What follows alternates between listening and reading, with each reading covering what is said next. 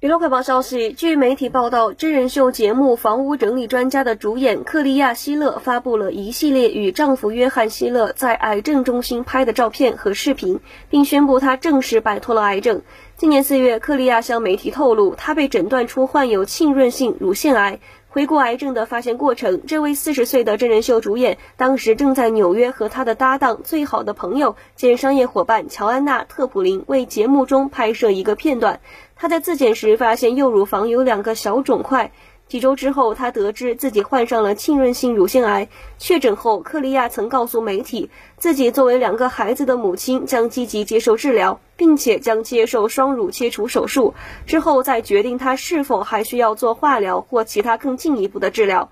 在与癌症斗争九个月后，克利亚于十一月二十二号在他的社交账号上发布了长文，来纪念自己最终取得了与癌症的斗争的胜利。